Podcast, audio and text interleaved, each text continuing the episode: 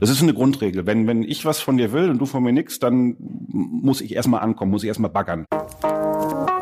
Willkommen bei How to Hack, dem Podcast von Business Punk. Hier verraten euch erfolgreiche Gründerinnen und Gründer, Macherinnen und Macher und Kreative, was sie in ihrem Job anders machen. Unsere Gäste erklären euch ihre persönlichen Tipps und Hacks fürs Arbeitsleben. Und das Beste daran ist, dass es nicht nur einfaches Blabla gibt, sondern handfeste Learnings. Ich bin Tijen, Gründerin und Moderatorin und freue mich sehr, Host dieses Podcasts zu sein. Hallo zusammen, herzlich willkommen zu einer neuen Folge How to Hack Business Punk Podcast. Und ich freue mich sehr. Ich sitze heute in Berlin und mir gegenüber sitzt Dr. Nico Rose. Nico und ich, wir kennen uns ja auch schon eine ganze Weile. Nico ist in ganz verschiedenen Funktionen unterwegs sozusagen, macht ganz viel und das finde ich ganz toll. Ich verfolge dich auch fleißig über alle möglichen Social Media Channels. Also ich bin eigentlich immer up to date. Nico ist Dozent, er ist Speaker und ist vor allem im Bereich der positiven Psychologie unterwegs. Was das genau heißt, darüber sprechen wir heute. Unser Hauptthema ist tatsächlich aber Verhandeln.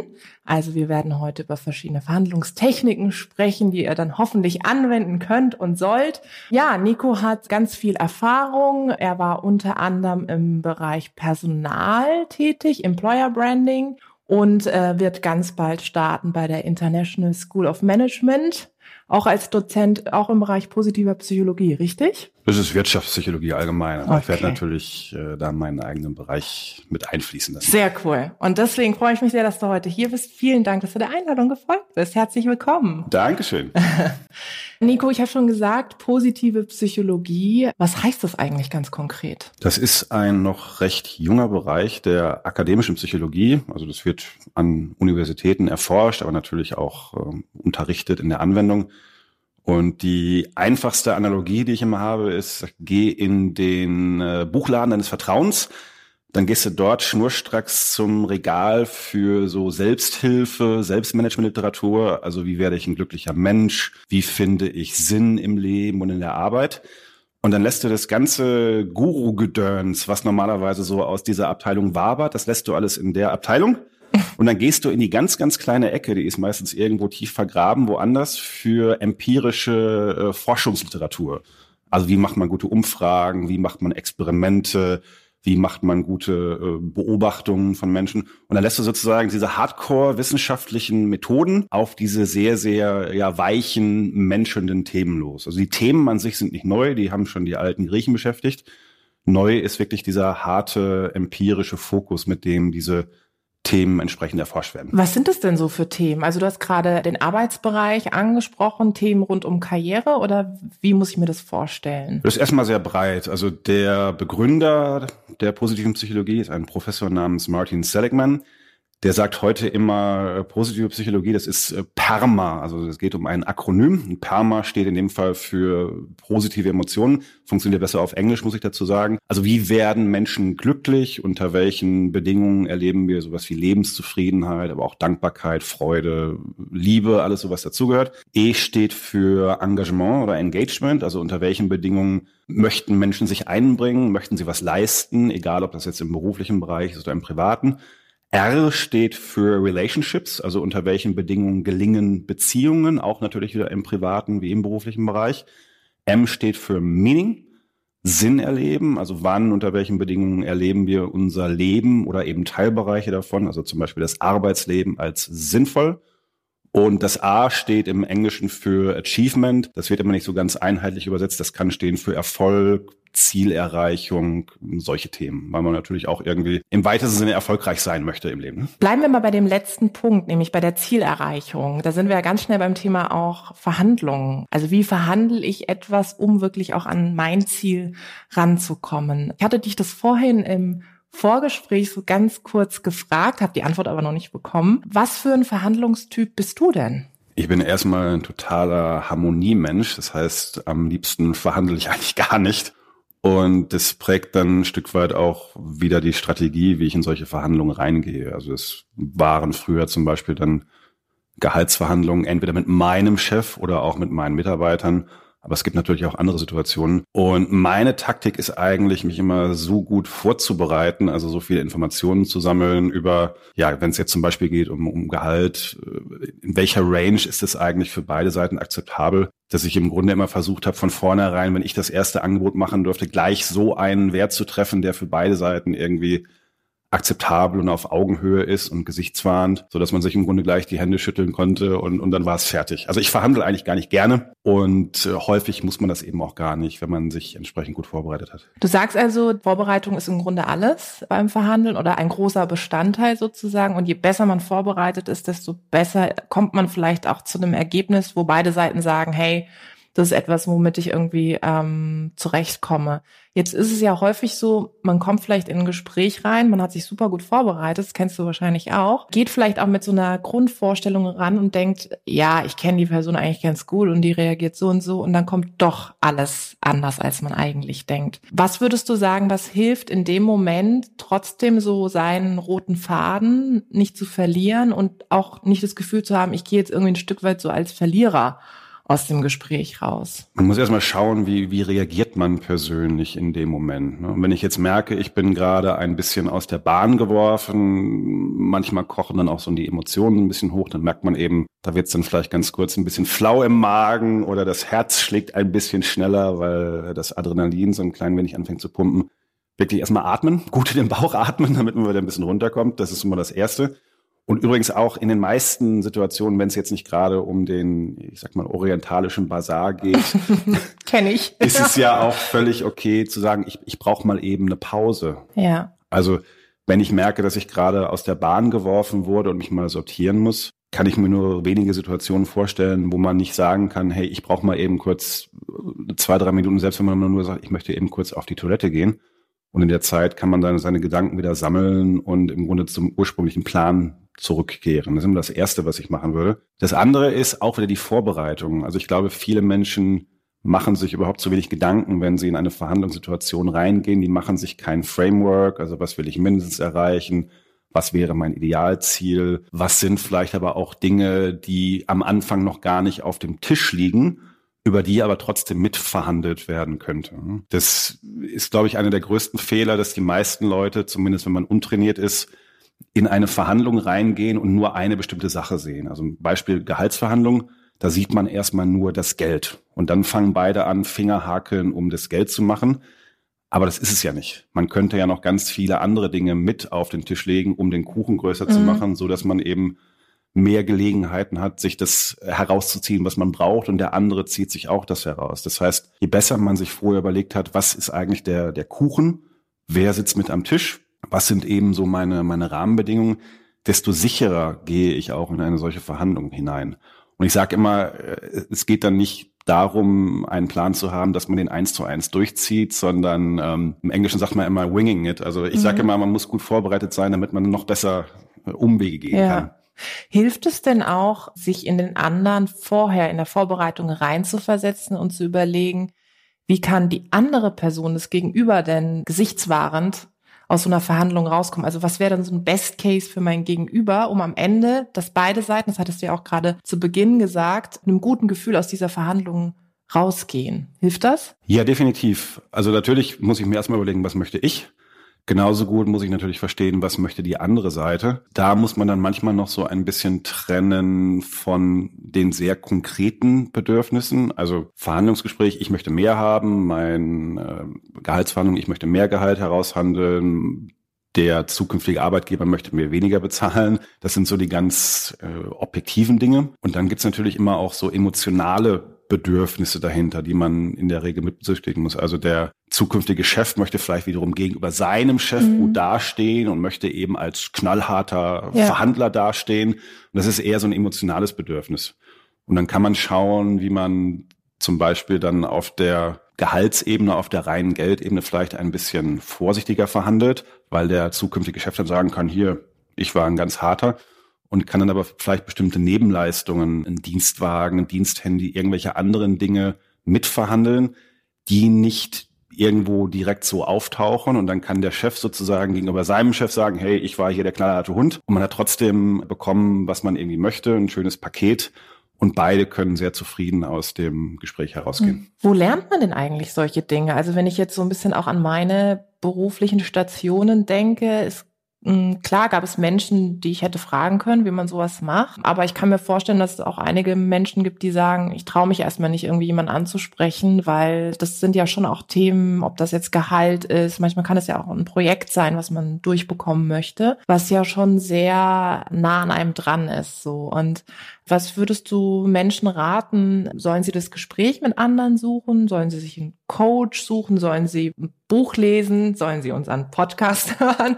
Also Podcast was ist, auf jeden Fall natürlich. Was ist wichtig? Also ich habe das auch nie offiziell irgendwo gelernt. Ich habe nie ein Verhandlungsseminar besucht, sondern das war eher Learning by Doing, also zum Beispiel über eigene Gehaltsverhandlungen oder ich habe in den letzten Jahren auch immer mehrere Millionen Euro Budget verantwortet in meiner Rolle, habe Dienstleister eingekauft und, und so weiter. Von daher war das ganz viel Learning by Doing. Was, glaube ich, total hilft, sind erstmal gute Bücher allgemein über sowas, wie ticken Menschen eigentlich. Ein Klassiker, Robert Cialdini, die Psychologie des Überzeugens. Mhm, Welche ja. sechs, sieben Grundprinzipien bringen uns eigentlich zum Ticken. Also sowas wie Reziprozität. Äh, ich gebe dir was, du gibst mir auch mhm. was. Dass Menschen konsistent sein wollen. Also wenn ich dir einmal einen Gefallen abverlangt habe, dann fällt es mir im Nachgang leichter, dir noch einen Gefallen abzuverlangen, weil du konsistent mhm. erscheinen willst. Mhm. Es gibt also einfach ein paar Grundprinzipien, nach denen wir sozusagen alle ticken, solange wir einigermaßen in einer Gesellschaft funktionieren wollen.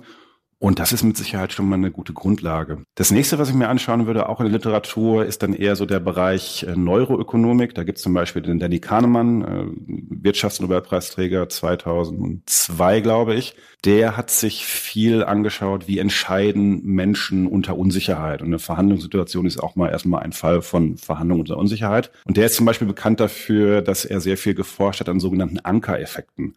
Das bedeutet am Ende des Tages einfach, wenn Menschen anfangen, sich über irgendwas auszutauschen, über den Preis von einer Sache, über den Preis von meiner Arbeit, dann wird sozusagen das erste Gebot als Anker für diese Situation betrachtet. Sprich, wenn ich den Preis oder mein Gehalt hochtreiben möchte, dann macht es Sinn, dass ich das erste Gebot möglichst hoch setze. Natürlich mhm. nicht so hoch, dass ich mich von vornherein rausschieße, Das hat wieder was mit der Vorbereitung zu tun. Mhm. Also ich muss natürlich innerhalb einer vernünftigen Range bleiben. Aber im Grunde, wenn ich jetzt für mich das Gehalt verhandle, wäre es gut, das erste Gebot zu setzen und zwar möglichst ganz weit oben in der Range, weil dann psychologisch diese Zahl als Ausgangspunkt, also als Anker für die Verhandlung dient. Mhm. Der zukünftige Arbeitgeber würde genau das Gegenteil probieren. Der würde innerhalb der akzeptablen Range auch einen Anker setzen, aber den möglichst niedrigsten Punkt. Ja. Und wer da sozusagen in dem Fall zuerst zuckt, hat meistens einen kleinen Vorteil, solange er eben diesen, diesen vernünftigen Bereich trifft. Mhm. Und sowas kann man sich eben wunderbar aus Büchern erstmal aneignen. Dann ist es natürlich aber noch ein bisschen wie äh, Schwimmen, das lernt man auch nicht am Beckenrand. Von daher so einen gewissen psychologischen Grundstock im Hinterkopf zu haben, ist, glaube ich, super wichtig. Und dann kommt eben nochmal die Live-Situation, wo dann eben doch wieder die Schmetterlinge im Bauch sind. Von daher äh, üben, üben, üben.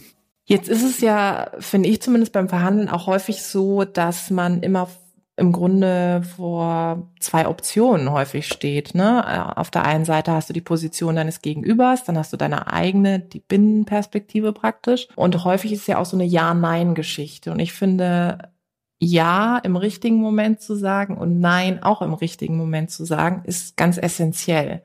Was ratest du denn, wie man häufiger auch mal Nein sagen kann vor allem? Weil ich glaube, ein Ja ist relativ schnell ausgesprochen. Zu sagen, ja klar, also damals ist drauf geeinigt, bin ich mit dabei. Aber zu sagen, Nein, das erste Angebot nehme ich nicht an, wie schafft man dieses Nein sagen in der Situation? Da gibt es mehrere Faktoren. Also ein Punkt, den man immer mitbedenken sollte, weil das sozusagen auch für Verhandlungsmacht sorgt, ist, welche Alternativen habe ich eigentlich? Also mit drei verschiedenen Jobangeboten im Köcher sein Gehalt zu verhandeln, ist wesentlich einfacher, als wenn ich nur ein Jobangebot habe, weil es einfach frei macht, dieses Angebot unbedingt annehmen zu müssen. Am Ende, ganz, ganz allgemein gesprochen, siegt in Verhandlungen meistens der, der es weniger will. Ah, also ja. der, der mhm. mehr will vom anderen, hat sozusagen immer ein Stück weit den Nachteil. Und, weil man äh, dann entspannter ist wahrscheinlich auch. Wenn man oder? entspannter ist, weil man sozusagen auch härter verhandeln kann. Das ist eine Grundregel. Wenn, wenn ich was von dir will und du von mir nichts, dann muss ich erstmal ankommen, muss ich erstmal baggern. Ja. Wenn du was von mir willst, dann musst du erstmal baggern. Und von daher ist es immer ganz gut, gerade auch bei Jobangeboten, möglichst dafür sorgen, dass man mehrere Angebote auf dem Tisch hat. Zum einen, wenn man natürlich auch dann Vergleichswerte hat beim Gehalt oder was kriege ich sonst auch noch so für Gegenleistung, aber weil es eben auch innerlich frei macht. Das ist so ein ähm, wichtiger Punkt. Mhm.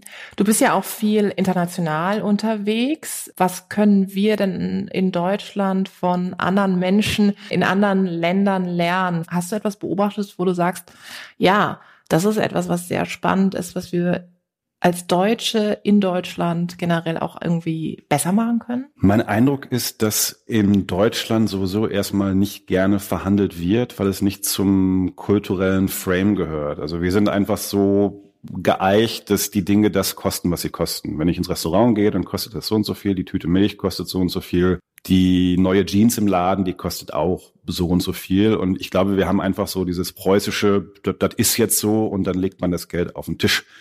Das ist natürlich in anderen Kulturräumen viel, viel anders. Ich hatte eben schon mal den orientalischen Bazar angesprochen, den wir vielleicht alle eher so aus dem Urlaub kennen, wo es ja fast eine Beleidigung für den Verkäufer ist, wenn man nicht anfängt zu verhandeln. Dann hat es auch eher so ein etwas spielerisches Element und die Leute haben Spaß daran und Natürlich geht es dann auch so ein bisschen in Richtung Kleinkrieg, aber eben immer mit so einem Zwinkern in den Augen. Dieses spielerische am Verhandeln, das haben wir Deutschen, glaube ich, einfach nicht mitgegeben bekommen in der Regel. Was ich sonst noch beobachte, ich war jetzt in meinem bisherigen Job regelmäßig ein paar Mal im Jahr zum Beispiel in Harvard, da an der Business School zum Recruiting. Und aus irgendeinem Grund immer in dieser Woche, wo wir da waren, um uns die MBAs abzugreifen, fand in dem gleichen Hotel von der Harvard Business School, äh, Entschuldigung, nein, von der Harvard Law School ein dreitägiges Verhandlungsseminar statt für höhere Kräfte. Das heißt, wir hatten da so unseren, unseren Hospitality Room und hatten so einzelne Räume, um die Leute zu interviewen. Und der ganze Flur und die ganzen Hallen waren voll mit Leuten, die sich den ganzen Tag behagt haben und, und Verhandlungen geübt haben. Das heißt, die Bereitschaft, das als etwas anzusehen, was man lernen kann und auch lernen sollte, weil es eben wichtig ist für den geschäftlichen Erfolg, die ist, glaube ich, im äh, amerikanischen Raum etwas mehr ausgeprägt, weil die einfach ein bisschen, die sind nicht kompetitiver unterwegs, aber sie sind anders kompetitiv unterwegs als, als wir Deutschen. Von daher, ich glaube, wir können da echt noch ein bisschen was nachholen. Es kann ja auch Spaß machen. Absolut. Und genau dieser Punkt, den finde ich nämlich so interessant, weil du hast die Basar-Situation angesprochen, die kenne ich natürlich äh, auch ganz gut. Und das Witzige ist, ähm, also vielleicht noch so als Background, hier, genau. Meine Eltern kommen ja ursprünglich sozusagen aus der Türkei und ich weiß noch, dass meine, meine Oma lebt lebt in der Türkei. Und als sie früher immer nach Deutschland gekommen ist, war das immer so, dass sie angefangen hat, in den deutschen Geschäften zu verhandeln. Also wir haben dann Jeans gesehen, die hat, keine Ahnung, 30, 40 Euro gekostet. Und dann hat sie irgendwie gesagt, ja, ich nehme die Jeans, aber ich nehme sie für 20 oder 15 Euro.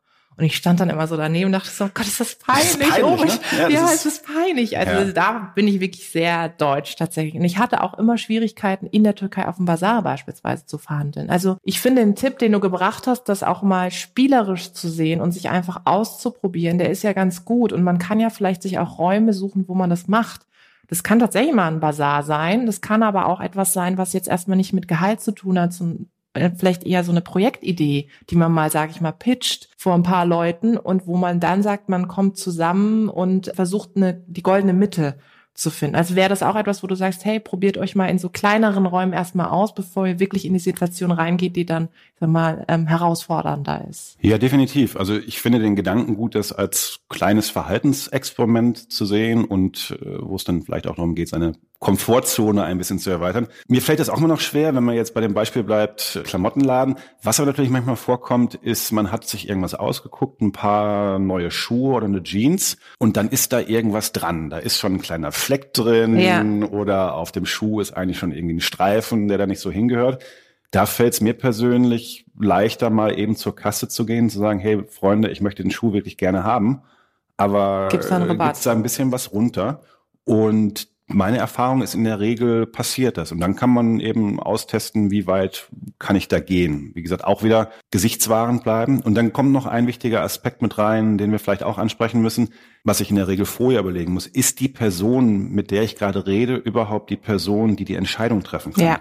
Zum Beispiel die Verkäuferin an der Kasse, die ist manchmal gar nicht in der Lage, uns den Rabatt zu gewähren. Aber die Filialleiterin oder der Filialleiter, die haben in der Regel zum Beispiel die Macht. Und dann muss man eben relativ schnell verstehen, wer hat überhaupt die Möglichkeit, mir entsprechend hier entgegenzukommen und dann dafür zu sorgen, dass man eben mit der Person sprechen kann. Das ist im Business ganz genauso. Gerade so bei größeren Verhandlungen, da geht es häufig erstmal darum zu verstehen, wer ist jetzt gerade hier am Tisch und ist überhaupt die Person am Tisch, die letztlich mir irgendwelche Zugeständnisse machen könnte? Oder müssen da jetzt erst Leute rausgehen und ans Telefon rennen und dann mit irgendeinem Geschäftsführer mhm. telefonieren?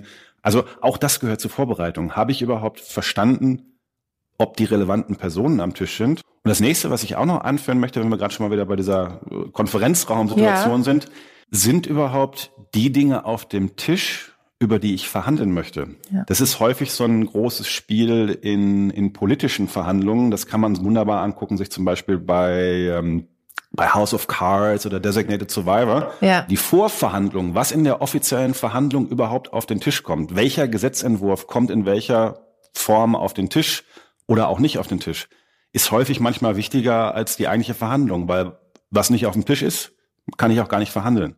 Von daher, auch das gehört zur Vorbereitung. Sind überhaupt alle relevanten Aspekte mit auf dem Tisch? Das gleiche ist beim Thema Gehaltsverhandlung. Die meisten Leute denken eben stumpf nur an erstmal Kohle, Kohle, Kohle. Aber äh, kriege ich irgendwie Zuschuss zu meinem Bausparvertrag? Kriege ich Wäscheservice?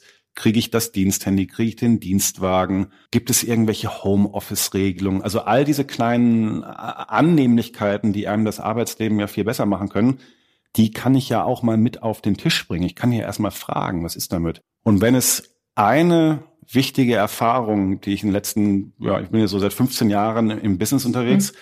mein Chef sagt immer, hey, es herrscht Vertragsfreiheit. Mhm. In Deutschland herrscht Vertragsfreiheit. Du kannst alles verhandeln. Mhm. Du kannst alles verhandeln, was irgendwie nicht äh, per Gesetz verboten ist. Und natürlich gibt es dann irgendwelche Vorgaben, aber alles ist verhandelbar. Und das ist, glaube ich, erstmal so die, die wichtigste Erfahrung, die ich gemacht habe und das auch dann über die Zeit meine Einstellung verändert hat. Also Fragen kostet nichts. Manchmal muss man erstmal wissen, was man überhaupt fragen will, aber es geht fast immer was. Das ist meine Erfahrung.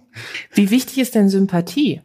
Beim Verhandeln oder bei der, bei der Entscheidungsfindung? Was würdest du sagen? Ist das ein Faktor, der mit reinzählt oder Total. kann man auch sagen, ja gut, äh, fand ich jetzt nicht so sympathisch, aber ich versuche das so ein bisschen neutraler zu sehen? Das ist ein zweischneidiges Schwert, weil Sympathie hilft natürlich beim Verhandeln und da eben ein gutes Verhältnis zu bekommen.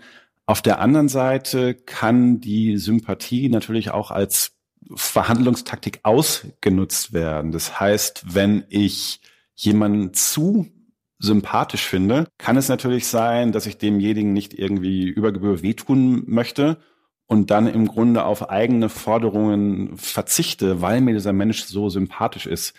Das heißt, so, ein Stück weit in dem Moment aus sich herauszutreten, ist, glaube ich, eine, eine gute Taktik. Das Beste ist vielleicht ein ganz wichtiger Tipp, den ich jeder zu gelesen habe, gerade so zum Thema Gehaltsverhandlungen, wenn man für sich selbst verhandelt ist man soll sich vorher in so einen mentalen Rahmen hineinbegeben, wo man sagt, ich verhandle gar nicht für mich, sondern ich verhandle für einen guten Freund oder ich verhandle für, für meinen Bruder oder so. Weil dieses sehr stark für sich selbst einstehen, da haben manche Leute das Gefühl, ach, jetzt bin ich irgendwie, jetzt wird das gerade so ein bisschen arschig. Aber für einen guten Freund alles herausholen, was geht in der Situation, das ist eine wahnsinnig gute Taktik. Das hat man eben auch experimentell überprüft. Und wenn man ja Menschen vorher diese Anweisung gibt, in zum Beispiel einem Experiment, fiktive Gehaltsverhandlungen, das hat man mit MBA-Studenten gemacht, holen die Leute typischerweise 50, 60 Prozent mehr Gehalt für sich heraus, weil es eben nicht mehr um sie selbst geht. Ich habe das für mich so ein bisschen äh, adaptiert. Ich bin ja auch als, als Speaker unterwegs. Mittlerweile brauche ich diesen Frame gar nicht mehr, sondern mir fällt es viel einfacher, seit ich verheiratet bin und seit ich Kinder habe, weil ich immer sage, hier geht's gar nicht um mich, sondern hier geht's um den, um den Unterhalt meiner Familie. Hier geht's um unsere Hypothek. Ja. Und in dem Augenblick, wo ich das im Kopf habe, bin ich auf einmal deutlich weniger bereit, Zugeständnisse zu machen. Wir waren ja eben beim Nein sagen. Also ich habe zum Beispiel mittlerweile für mich so einen Mindesttagessatz ja. definiert, unter dem ich gar nicht mehr ausrücke, mhm. wo ich dann auch einfach sage, wenn das jetzt nicht geht. Dann In aller Freundschaft ist gut, aber das macht mich innerlich total frei, auch ein bisschen zu sortieren, welche Angebote nehme ich an und welche Angebote lehne ich aber auch ab. Ja, ist ja auch so ein innerer Kompass, ne? Also Total. wo man sagen kann, ich kenne das auch. Okay, hier ist für mich so eine Linie und wenn die überschritten ist, dann ist es einerseits für mich nicht gut, aber ehrlich gesagt auch für das Gegenüber, weil häufig hat das Gegenüber ja auch ein bestimmtes Budget zur Verfügung, einen bestimmten Rahmen und die können dann auch nicht mehr. Und dann ist es auch gut, dann bin ich in dem Fall vielleicht auch einfach nicht die, die richtige Person. So, dann hat jemand anders eine Chance, ist auch gut, ja. Wenn du mal so ein bisschen reflektierst, was gerade auch junge Menschen betrifft, die jetzt auch in den Job nachkommen, würdest du sagen, die wissen ganz genau, was sie wollen und verhandeln auch sehr gut, also die berühmte Generation Y, oder sagst du, naja, da sitzen auch oft Leute gegenüber, da muss ich denen erstmal erzählen, was sie eigentlich wissen wollen. ist von Person zu Person sehr unterschiedlich, muss man ehrlich sagen. Wenn jetzt jemand von einer klassischen Business School kommt, dann sind die natürlich rauf und runter gedrillt im Interview. Das geht mir übrigens manchmal tierisch auf den Senkel, weil ich dann das Gefühl habe, ich krieg da jetzt irgendeine Vorstellung vorgespielt, aber ich erkenne den, den Menschen dahinter gar nicht mehr. Und dann sage ich den Leuten manchmal am Anfang ganz bewusst, was mal auf, wir wollen hier idealerweise beide was gemeinsam erreichen. Wenn wir dich nicht gut finden oder wenn wir dich nicht gut gefunden hätten, würdest du nicht hier sitzen. Also relax ein bisschen und, und sag mir mal eigentlich was, was du willst. Ich glaube, dann kommt man viel besser voran, als wenn beide so eine Art Persona Ja. aufsetzen. Was ich heute äh, häufiger erlebe, ist eine relativ klare Position, zum Beispiel zum Thema, wo will ich eigentlich arbeiten oder wie will ich arbeiten. Also Gehalt, da ist es in der Regel klar, da gibt es eine bestimmte Range, gerade bei Einstiegspositionen, da wissen viele Leute einfach, was ist möglich und dann streitet man sich um ein paar Prozent.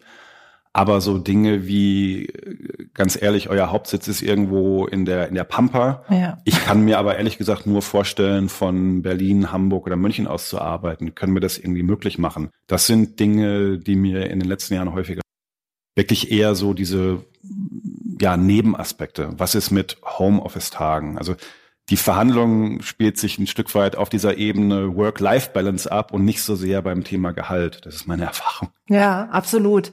Vielleicht zum Schluss, weil die Zeit rast, sehe ich gerade. Du hast vorhin die Politik angesprochen. Das finde ich ganz interessant. Uns verbindet das ja auch so ein bisschen. Ja. Ich habe ja auch einen politischen Hintergrund. Und ich habe zum Beispiel relativ viel in der politischen Zeit gelernt, was Netzwerken betrifft, was Arbeiten in Koalitionen betrifft und was mit Sicherheit auch Verhandlungstechniken betrifft. Du hast es vorhin angerissen, aber vielleicht zum Schluss nochmal, was kann man eigentlich so aus der Politik fürs Verhandeln lernen? Das ist eine sehr gute Frage. Ich mache es mal ein bisschen breiter Ja, und gern. sage, weil es, glaube ich, typisch ist für die Politik, aber meiner Meinung nach ist das typisch für fast jede Verhandlungssituation. Ich glaube, in der Politik versteht man ein bisschen besser, dass es in der Regel um sogenannte Nicht-Nullsummenspiele geht. ne? Also ganz kurz, ein Nullsummenspiel ist, wenn du zehn mehr hast, habe ich zehn weniger. Das ist so diese ganz klassische äh, ja, Basar-Situation. Das würde ich mir immer überlegen. Sieht man sich noch mal im Leben? Ja. Also ist es eine einmalige Verhandlung oder sitze ich bei der nächsten Koalitions- oder der nächsten Gehaltsverhandlung wieder der gleichen Person gegenüber? Und ist es wirklich ein Nullsummenspiel? Also habe ich wirklich mehr, wenn der andere weniger hat?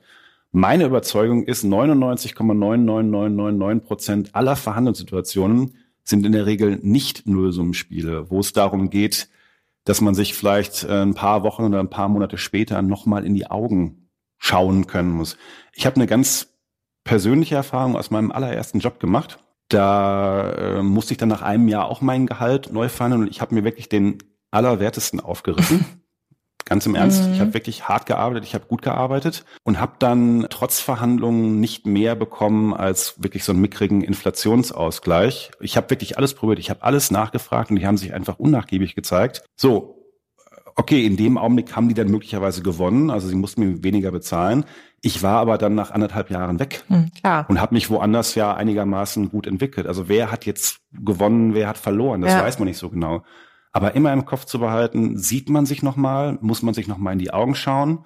Und wie gesagt, wie kann man den Kuchen größer machen? Wie kann man weg von der Fokussierung auf eine bestimmte Sache? Hier ist jetzt nur ein Gesetz, das ist wieder Politik.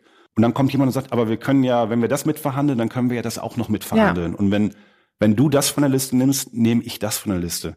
Und dieses, äh, ja, gucken, was, was ist der Kuchen eigentlich und was kann ich noch draufpacken, worüber wird überhaupt verhandelt, Das, glaube ich, ist eine gute äh, Art und Weise, wie man eben aus der Politik lernen kann, die man dann eben auch auf alltägliche Verhandlungen übertragen kann. Ja, wenn ich zum Beispiel äh, jetzt den Schuh im Laden nicht günstiger kriege. Vielleicht erweicht man aber das Herz und man kriegt noch einen kleinen Gutschein dazu. Ja. Vielleicht kriegt man beim Schuh noch das Imprägnierspray dazu. Nochmal, es ist Verhandlungsfreiheit in Deutschland. Und vielleicht aber auch, gerade wenn wir bei dem Politikbeispiel sind, was auch helfen könnte, ist dieses, wen muss ich eigentlich ins Boot holen? Also ja.